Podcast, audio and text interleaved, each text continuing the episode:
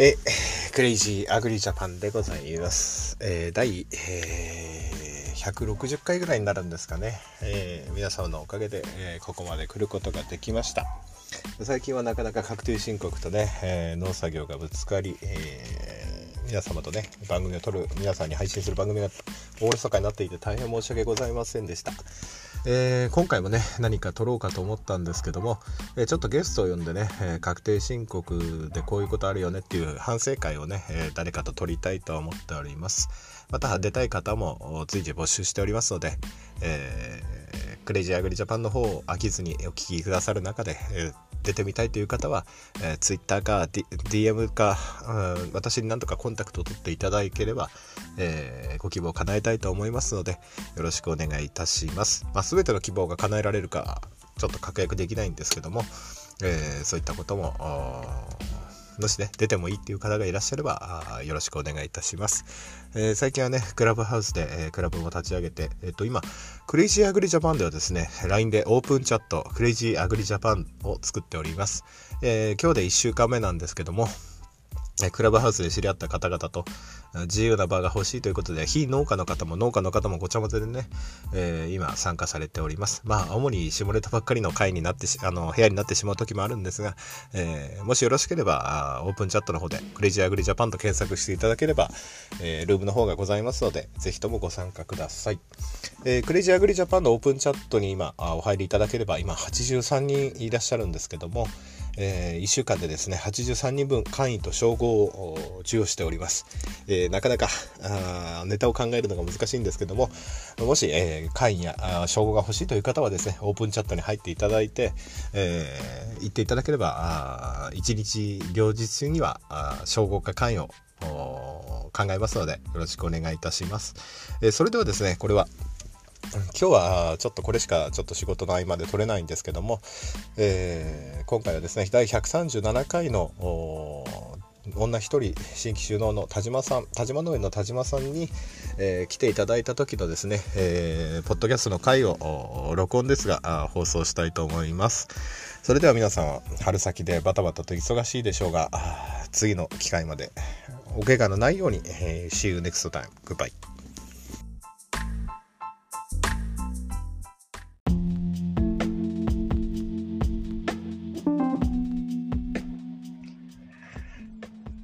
クレイジーアグリジャパン。今日は特別ゲストとして、えっ、ー、と、お名前は何てお呼びすればよろしいですか？あ、田島さんでいいですよ。あ本当ですか？番組名、じゃあ、えー、今日は、あの、最近農業界の SNS で話題な新進気鋭のポッドキャスター、田島さんです。よろしくお願いいたします。よろしくお願いします。簡単な自己紹介などよろしくお願いいたします。と、えっと、ポッドキャスト番組で女一人新規収納ラジオというポッドキャストを昨年の12月から始めています。で私自体はまあ農業者で、えっと、新規収納して、うんとまあ、正しくは1年目なんですけど工作始めて今埼玉県の埼玉市で工作を始めて今4年目に入るところです。はい、そんなの皆さん農家です。皆さん、えー、ぜひとも女一人新規収納の、えー、ポッドキャストもフォローしてあげてくださいね。えー、と、今日はですね、えー、っと、ポッドキャスターで年末集まった YouTube のライブ配信の後、えー、田島さんがですね、まさかのクレイジーリスナーだったことが判明いたしましてですね、えー、こうやってお互いの番組に、えー、お互いをゲストとして呼んで番組を今日作ることになりました。えー、30分交代で、えー、まず私の方を撮ってから、えー、田島さんの方の番組を撮ることになっております。なので、え前編後編としてね、えお互いの番組を聞いてみてください。ということで、田島さん。はい。あのちゃんと最後にモノマネ振りますからね。え、最近それありましたっけ？いや、別にやるやらないは私の自由じゃないですか。いやいやいや、ちょっと圧が。あの、先に宣言しておきます。あの、やりますから。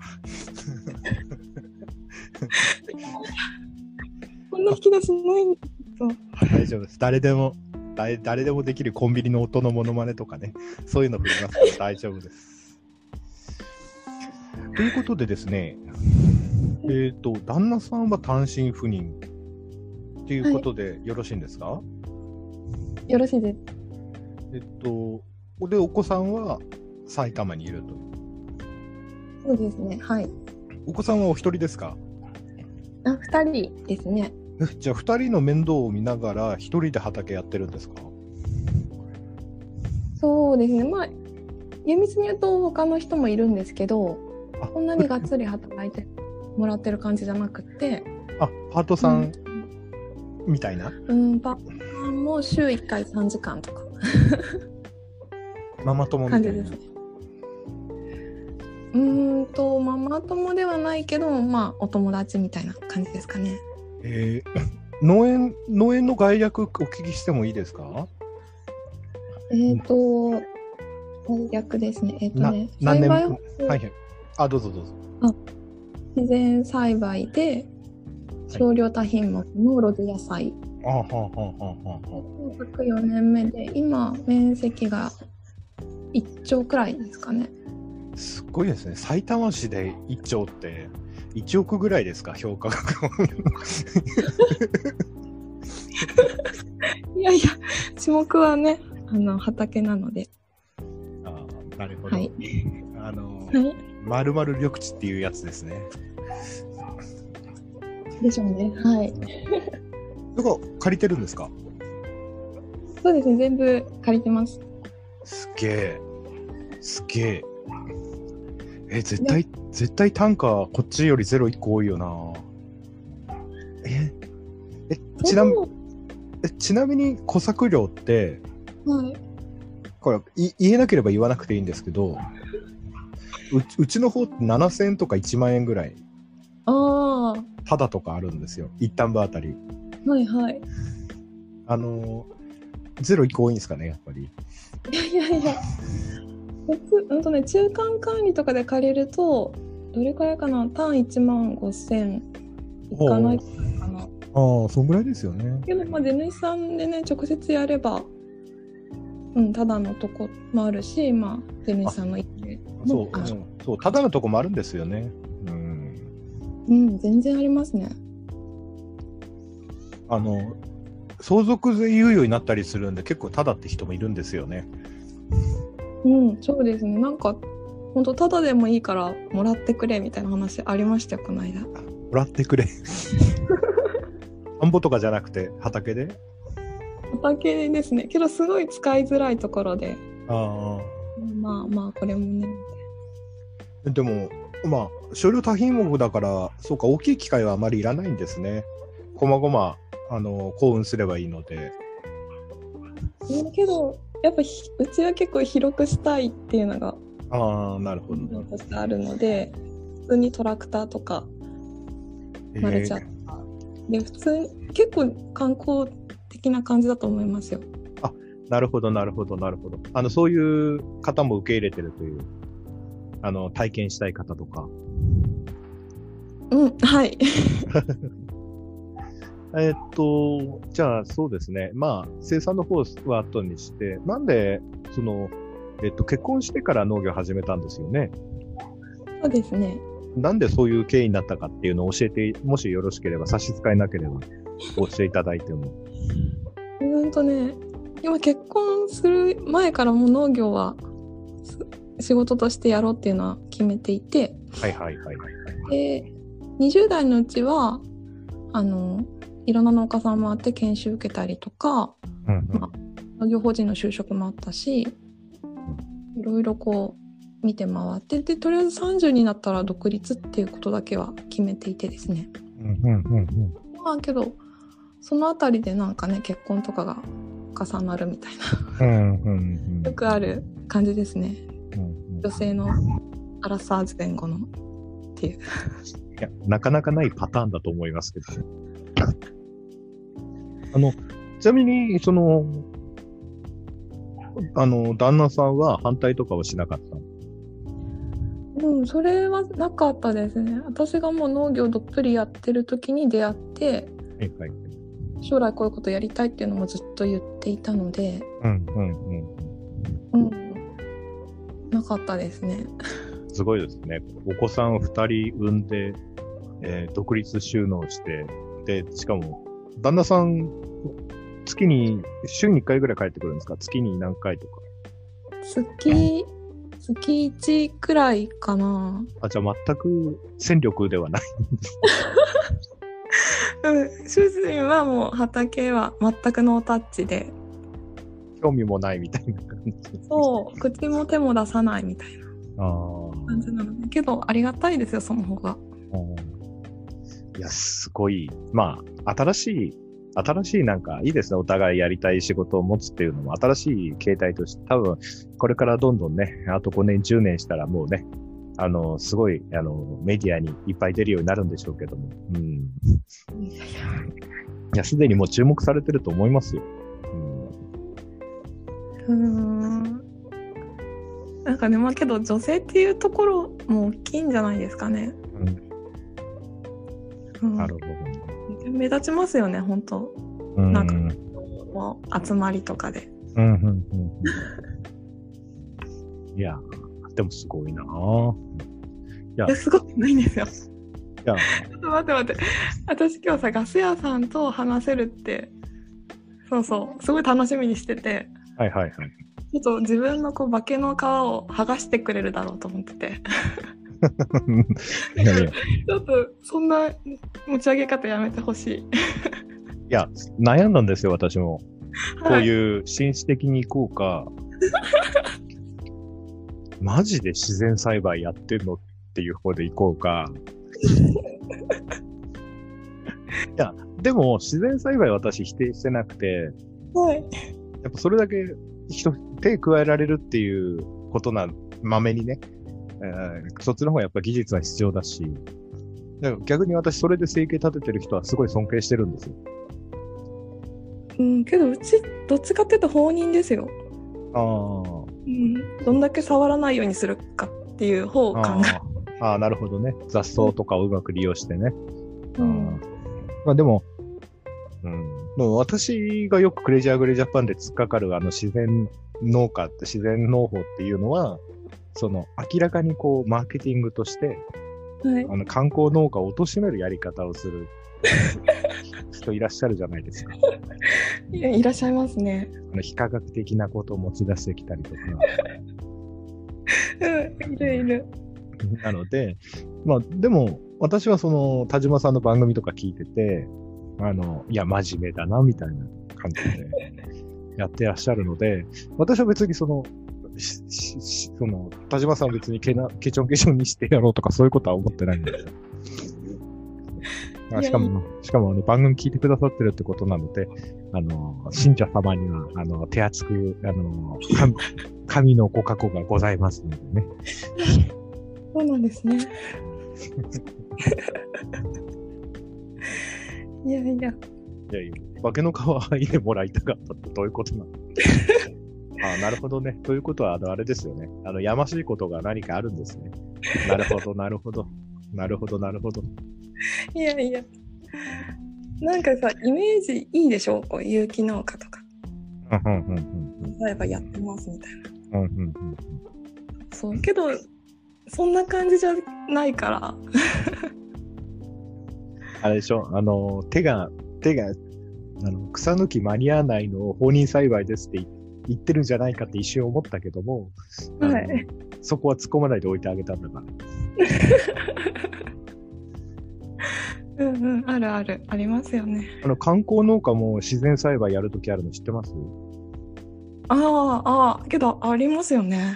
そうですよ。あの、手が間に合わなくて、あの、草ぼうぼうにしちゃって、周りから聞かれたときに、あの、放任栽培です、みたいな。ね、ありますよね。本当その切り替わるタイミングがうんよくわかりますよね。あ、切り替わったな。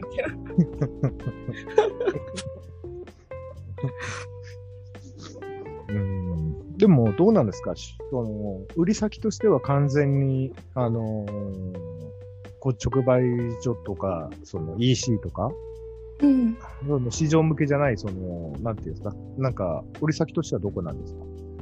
売り先としては、えっ、と、市内の直売。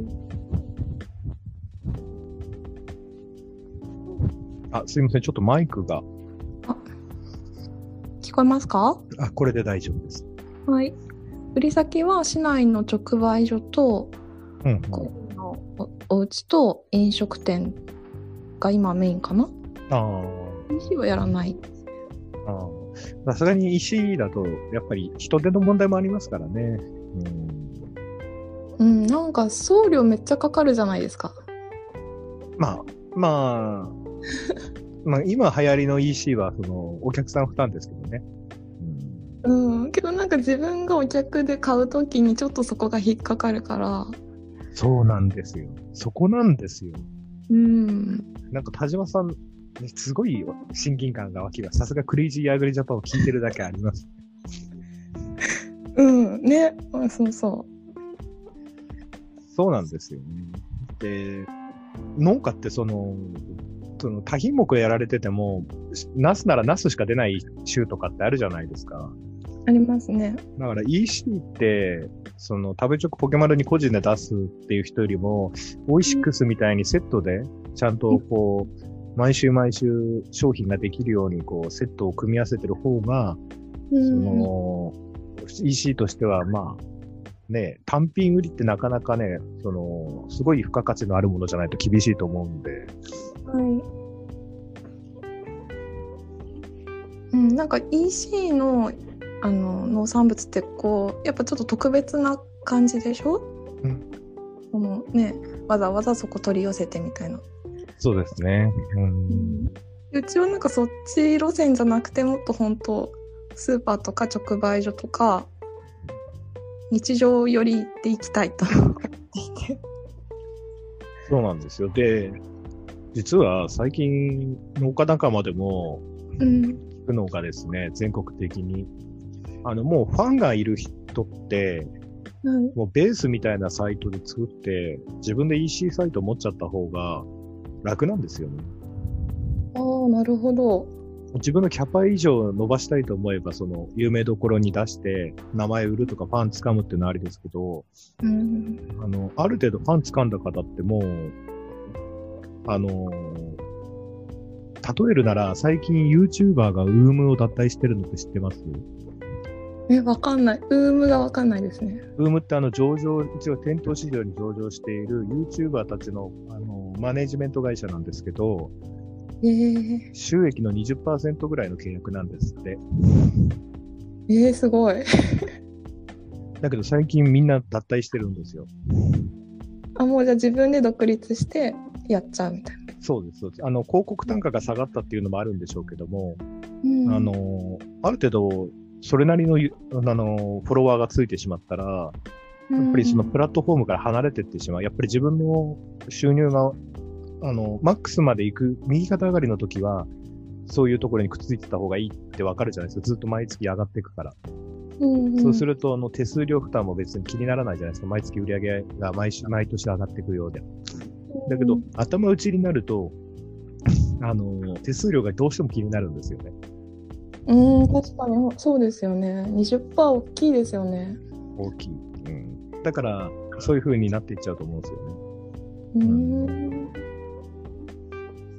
だから、食べチョクポケマルも、ある程度生産者抱えてますけど、うん上、あカーストの上の人たちからどうなのかなっていう。まあ、その、人と人とのつながりで恩義を感じる人もいるかもしれないけども、うん。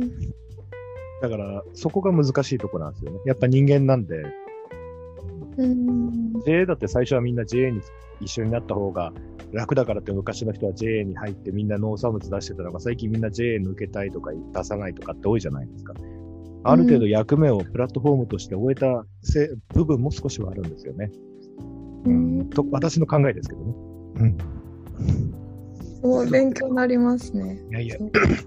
でも、あの、人がいい人だったら、まあ手数料払っててもと思うかもしれないけど、うん。結局、一番作業をやるの農家じゃないですか。うん、そう、そうですよね。同じ宅急便のラベル貼るんだったら、別に変わらないわけで。うん。ただお客さんがいるかいないかの違いで。うん、確かに。じゃあベースなんか自分で作っちゃえば6%とか7%の手数料でうんできるんで、もしファンがある程度ついてしまったらそっちの方が楽なんですよね。うん。そっか、なるほど。あとよくうちの番組に来られるスーメ侍さんみたいに SNS でも注文自分で受けてたりとか、ああ。うん、そっちの方がそのもう毎年お客さんも決まってくるとね、うん。でももっとお客さんを拡大したい過渡期ではやっぱりいろんなプラットフォームに登録してフファンを獲得するっていうのはありだと思うんですけど。うんうん。まあまあ、いや、どうぞ田島さんの話をしないと。いや、普通に勉強になりましたね。いやいやいやなかなかね、女性ゲストはひなかなか久しぶりなので。あ今日、はるちゃん会を聞き直しましたよ。はるちゃん。そう、あはるちゃん、どういうふうにいじられてたっけと思って。そうそう。いやいや、でも、あれですか、何か、いや、いつもクレイジーアグレジャパンを聞いていただく何か疑問な点とか何かございますか？疑問な点、なんだろう。別に話したいことでも何でもいいですけど。あガガス屋さん、すごい知識量じゃないですか。はい。いやいや、そうなのかな？どうなのかな？もうすごい、ほんとすごいなと思って、どこでその、それ仕入れてるんですか？なんか、この間の総会の議題みたいですけど。あああの、一度見たら大体覚えません？覚えますかね？ああ、あの、ああ、あの、えっとね、私、中学高校の時にうん。いた先生で、担任じゃない先生なんですけど、うん。あの、ノートの取り方っていうのを、うん。同じパターンのや取り方を教えてもらって、はい。それまでね、担任の先生からは、左側に、ノートのね、左側に、あの、うん縦線引いて日付とか、重要な項目とかを右側に書いていくみたいうんうん。な、まとめ方ってやったんですけど、うん、あの、理科の先生と、えっと、高校の時は社会の先生だったから、うん。あの、ノートを自由に使って、なんかもう真ん中に丸書いて、なんか単語を並べて、それになんか線引っ張って、なんかもう、なんて言ったらいいんですかね。えー、あの、頭の中みたいなノートの取り方うん、うん、なんとなくわかります。教わって、うん。だから、そういう風なので、そういう思考法を学んだから、もう、なんか、まあ、昔から読書も好きだったんですけど、うのん、昔から組み合わせるのが好きだったんですね。へえ。だから、あの、広く浅く、うん、え、あ浅くないなと思って。だって広く深くじゃない、全部。いやいやいや、広く浅くです。あのふ 深い部分はほとんど妄想で保管してる、補填してるところもあるんですよ。へえ。例えば、そうですね、あの、みんなエジソンって言ったらエジソンのこと調べるじゃないですか。うん。でも、エジソン一人であんだけの発明できるわけないんですよ。っていう考え方をまずするんですよ。へえ。そうすると、ああ、エジソンを研究所作ってほとんど研究員にやらせて、特許を自分が取るようにしてたんだな、みたいな。え、そうなんですか？そう最初の発明はエジソンだけど、そこから会社事業を大きくしていろんな研究員とか、で、その中にテスラがいたりとかいろいろあったんだけども、うん。あの、そうだよ。あの、だってグラハム・ベルだって、電話開発したベルだって、ね、うんそういう研究所と研究員とかがいたわけで。へえ。らそういうこと考えていくと、そのうん。みんみんな歴歴史とか社会とかって単語を覚えるだけじゃないですか。うん。でも、裏には何かあるんですよ。うん。確かに、そうですね。そこを、そこを知るのが好きなんですよね。だから、そういうとこを調べちゃったりするんですよ。へえ、あ、じゃあそういうとこ、裏側を知るのが面白いなとか、あそうそう。になっちゃうみたいな。そう。だって、一人で、人一人が、偉人一人でそのことを成し遂げられるわけはないんですよ。まあ、うん、まあそうですね。そうだね。で何かの大発見の裏には、その前に違うものの、ベースとなるものの大発見があるので、うん。そういうとこを調べるのが、こう線で辿っていくのが好き。辿っていくっていうか、あの、あ例えばあの、ウィキペディア読んでて、うん。なんか単語出てきたらそこクリックすると、その単語のページ飛んでったりするじゃないですか。うん、最初違うことを調べてたのに、その単語のことを調べ、面白い単語出てきたなと思ったら押して、そっちの方を調べ始めちゃうとかするんで。へ えそうなんだ。そっか、それでど、じゃあどんどん知識が増えていくって感じですかね？一つの事柄から。そうですね。で、別に単語とかは覚えないんですよね。うーん。その方法方式、どうしてそうなってるかっていうす間のスキームを覚える。うん。例えばあの、人の名前覚えるのって大変じゃないですか。大変。でもその人がどう動いたかって覚えるのって楽じゃないですか。うん、確かに確かに。例えば、あれ昨日飲み会でさ、あそこの角の席座ってたの誰だっけってなるじゃないですか。ああ、な、ありますね。そうそう、その人の情報とか言葉だけ残ってるとかね。そうそうそうそうそう。そこだけ覚えればいいんで、名前なんかどうでもいい。いやいやいや。うん、けど、うん、わかり、わかりました、すごい。わかります。だ別にテスト、学生の頃はテストがあるので、単語とか覚えるの重要ですよ。人の名前とかね。うん。だけど大人になったら、その how to が、how to があればいいんで、うん。だから角の席の人の名前は覚えてないけど、その角の人が何飲んでたかとか、うん。その人がどこで、あの、立ち上がったとかっていう、もこれは物事の例えですよ。物事の例えとして、うん。うん。だから、その人を見るんじゃなくて、その人を引いたとこから見てる、なんて、もやっとしたものをうん。図として覚えれば、あの、なんとなく、私そんなに詳しいって知識があるようには思えないんだけど、うん、いや、めちゃめちゃ思いますよ。なんかあったかな？いや、もう聞いてるだけで、そう。すごいなって、本当に。毎回さ、なんか、お題もさ、結構バラバラじゃないですか。なんか簿記会があったりとかさ、会があったりとかさ、あの、競馬があったりとか。で、なんか、弟さんとのなんか会話とかさ。そうですね。まあ、弟とね、まあ、車の中で三島由紀夫のモノマネをしてるような兄弟ですかあれは結構衝撃でしたね。な、何この兄弟。ら。なんで、なんで。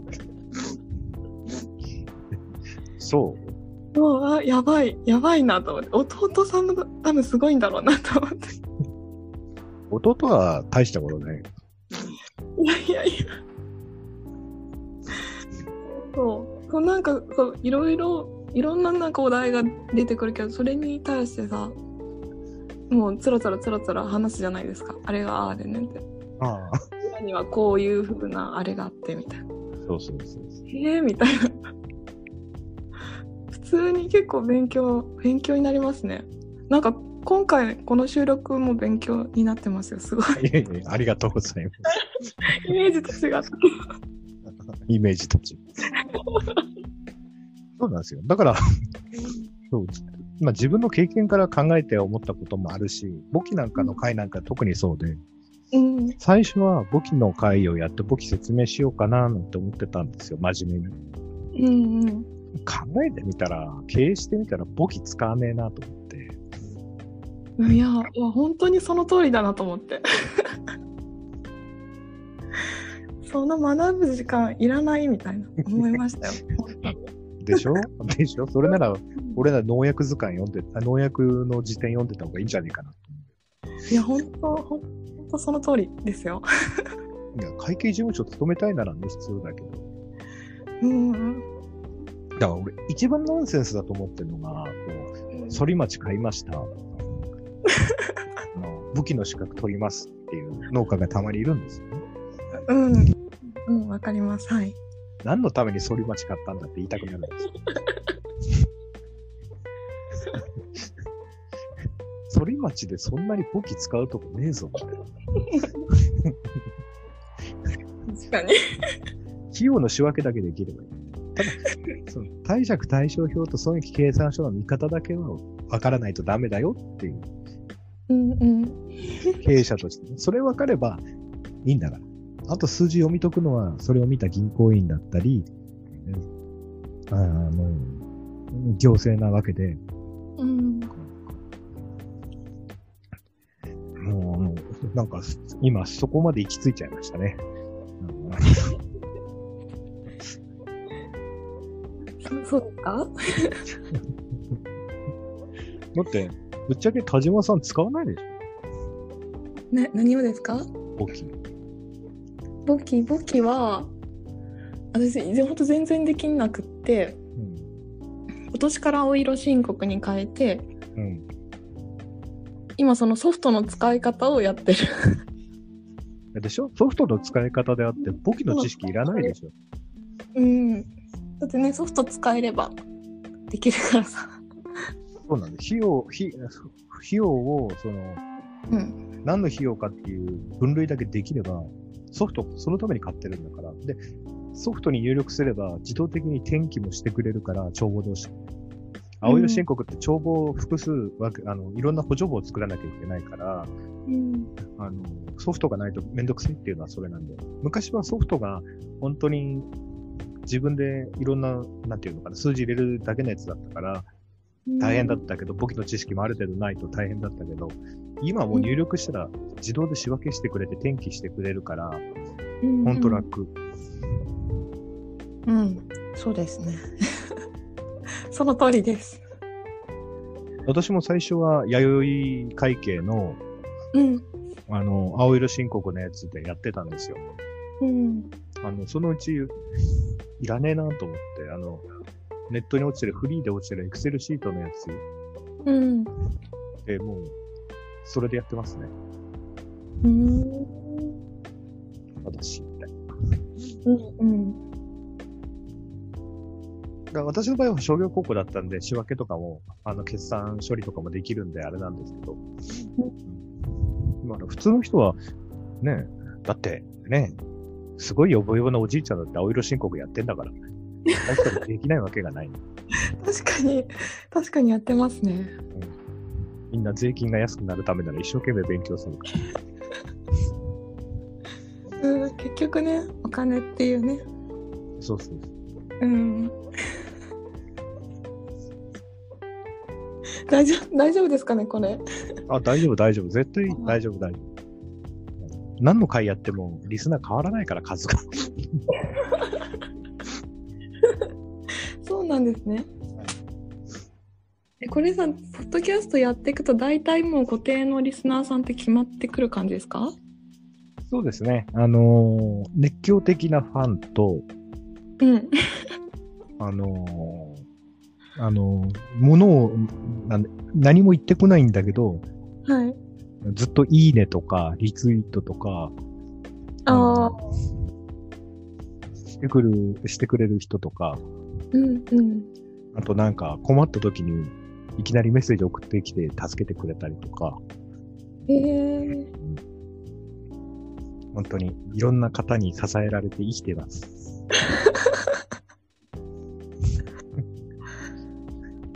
か。です。おかげ、皆様のおかげです。本当、ポッドキャスト始めてよかったと思います。うんうん。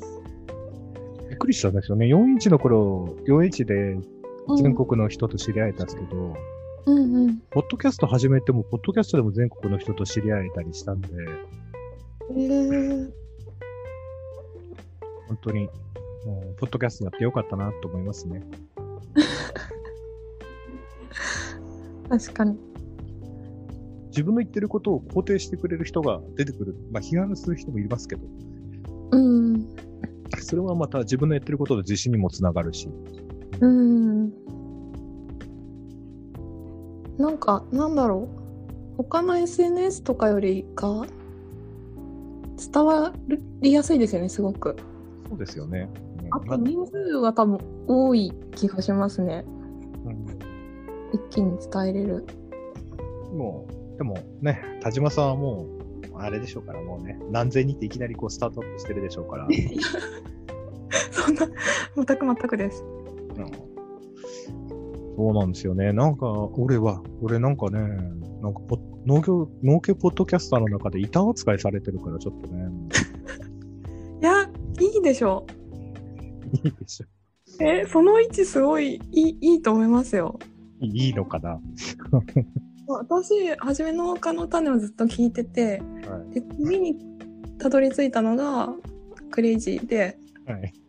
ちょっともう衝撃でしたもんね、初め。どの回から聞いたの？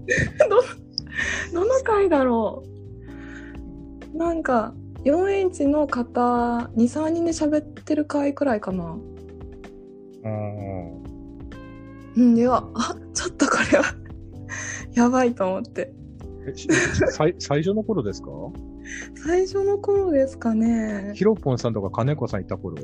あ、いたいた、いました。ああ、じゃあ結構初期ですね。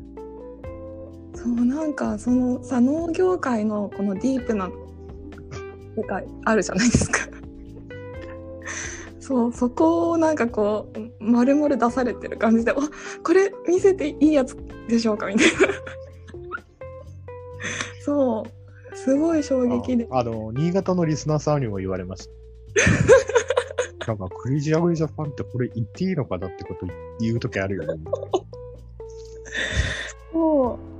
いや、けどね、ここでしょって思うんですよね。そう、農業。農業ってそう、こういうとこ、高校だよ、みたいな。そう、それがね、良かったですよ。ああそうなんですよ。私、あの、SNS とか、うん Facebook とかで、あの、基本、まあ番組でもたまに言いますけど、はいあ。の、き綺麗なとこしか見せてない。たまに綺麗、まあ綺麗なとこ出すのもいいと思いますよ。あの暗いことばっかりなので。私もね、あの、見え張ったところ出すときありますけど、あのね、綺麗なことしか発信しない人って基本嘘だと思ってるから。だから俺インスタグラムはあまり好きじゃないんですよ。確かに、確かにそうですね。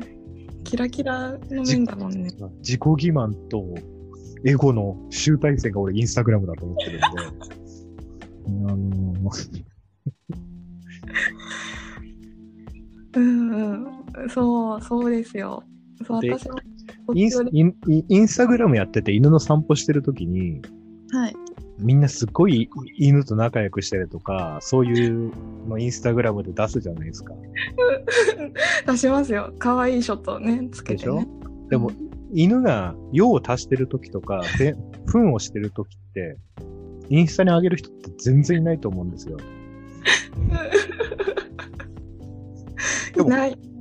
でも SNS ってそういう面があって、でもうんそう本質としては犬はしょんべんもそこら辺にするし、糞もするわけじゃないですか。だから、そこがなんか嫌なんですよね。あーあー、すごい、すごいわかりました、今。わかりますうん、わかる、わかる。インスタそうですね、確かに。だからツイッターもそうじゃないですか。うん。ツイッターもそうですね、そうですね。だから、私もなんかいいことばっかり書いてる人はね、なんか、いいるじゃない。いるじゃない。ツイッターでもなんかさ、もうなんかてあのポエムみたいな、詩人みたいな、なんか世の中わ、わかっ、世の中こうでしょみたいなことを書く人。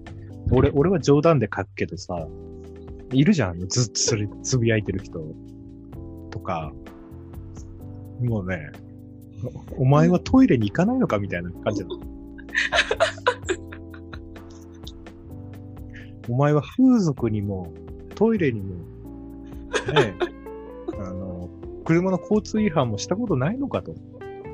そんなことないでしょ。だって人間だもん、みたいな感じ。そうそうそ車が走れば排気ガスが出るんですよ。う。うん。うん、そうですね。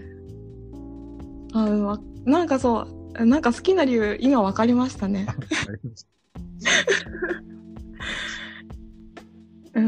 うん。私も多分そういうところに惹かれるんですよ、その。あじゃあ、田田島田島さんはリアリストですね。うん、そう、だから私自身もすごいなんか、あ、計算高いなとか、なんかね、人間だなって結構自覚があるから、うんそうそう、そういうところを見せてる人のが、あの、親近感が湧くというか。だってそっちの方が人間らしいもんね。うん、そうそう。え、みんな、ね、実はそうでしょ？って。自分が一番可愛いでしょ？とかね、思うからね。そうそうそう。だって何かね、批判されてさ、こう、うん。あの、謝っちゃう人って多いじゃないですか。はいツイッ。ターでも。でも、ツイッターはまだ、でも反論する人多いかな。でも、ブロックしてっちゃったりとか、ひ批判しちゃったりとか、は、あれだけど、非難された時に、うるせえんだバカ野郎っていうのがに、本音では思ってるはずなんですよ、向こうだ思ってる。思ってますよね。でしょ？だから、だから、まあ俺はどっちかというと制約、ね、小小アクセスとか、あの、ひ基本、基本性善説なんですけど、はい。うん、うんどっちでも、まあ基本、うん、性善説とも、まあどっちでもないな。うん。でもまあね、汚いとかあありますよ、普通にみんな。そうそう。うん。いや、まず疑えなんですよ。そう。で、なんかさ、私のラジオさ、その綺麗寄りに多分みんな思ってるだろうなと思って。いや、何、何を、何をほざいてるんだ、この人は。何を言い始めてんだ、この人は。いやいや、けどさ、つらつらとリアルなこと言ってるじゃないか。しかも一番生々しいこと言ってるからね。まだ本当 4, 4回目か5回目にして生々しいこと言ってる。そうかな。すごい、おすごいよな。俺だって所得の金額言ったことないよ。あ、借金、借金の金額は言ったことあるけど。言ってるじゃないですか。生々しいとか。やべえ、これやべえ、うちの番組寄りだなと。でも結局そこでしょ知りたいのって思っちゃうからな。だけど、あまりお俺の方に寄ってくるとあれだよ。嫌われるよ。うん、まあまあね、好き嫌いは分かれるでしょう。そうなんです。みんなキラキラしてる人を求めてるんだよ。もういいっぱいいるじゃん。そう。ねえ。本当だよ。みんな一つや二つや三つや四つやはね、そういうことを闇を抱えながら農業やってる。うん、結構深いですよね、農業界の闇。まあ、深いっていうか、農村、まあ、稲村社会の闇と直結してるからね。そういう人間的な部分っていう、制度とかしがらみ、慣習っていうのは、まあ、農業界の闇というよりも村社会の闇っていう。まあ、切っても切り離せないのかもしれないけど、うんそそこと直結はしてるよね。うん、結構ドロッドロだなって。うん、ドロドロドロドロ。いや、うん。伝えたいわ、そういうことは。い やなんか俺ね、俺の番組の時はこう田島さんの話をして田島さんの番組で俺の話しようかなと思ってたけどなんか俺の番組で俺の話になっちゃってそうですね。いやでも一応これ40分撮っちゃったんですけどはい。あ収録ね、えー田島さんも収録の時間あれでしょうからどうしますか？ここら辺で切ってはい。田島さんの番組に行くかまだあと一ネタぐらいやって 一回切りますかね。じゃ一回切りますか？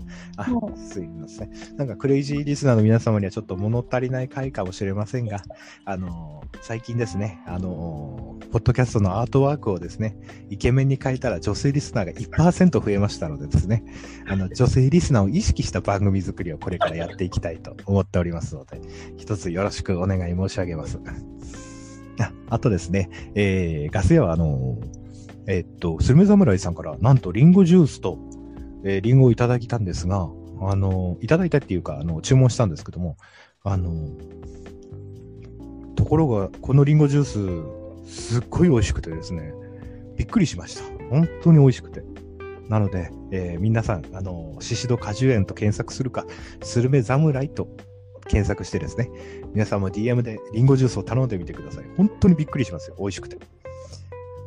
はい。ということで、えー 広告が済んだところで。では、えー、モノマネをして締めたいと思います。えーっと、どうしようかな。女性どうしようかな。女性同士で下ネタを話してる時のモノマネとかって言ったらセクハラになっちゃうしな。うんえっと、今、田島さんは20代、あ、もう30は超えたんですよね。34ですね。34だ世代だとセーラームーン、セーラームーン世代ではないんだな。セーラームーン世代じゃないの？セーラームーン世代ですか見てました、見てましたよ。本当ですか？あじゃあ、えーっと、あの、ちびまる子ちゃんといつも一緒にいる、うんメガネのたまちゃんのモノマネをお願いいたします。待って、たまちゃんね。たまちゃん、たまちゃん。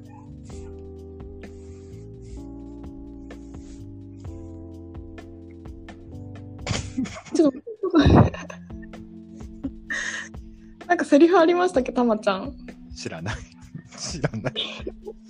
えーじゃあ、こじこじ、こじこじ。こじこじ知らない。えーじゃあ、えーじゃあ、なんか自信あるモノマネとかありますか？え自信あるものはね。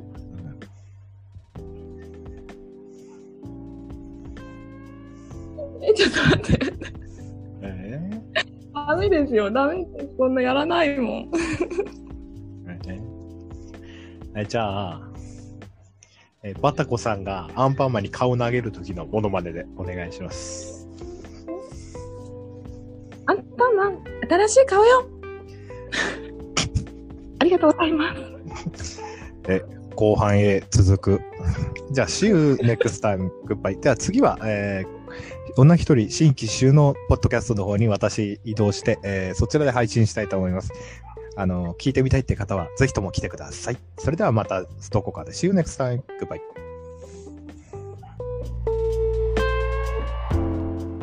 令和のこの時代に突如天下を統一せし者が現れたなあなあ、天下統一って知ってる？え？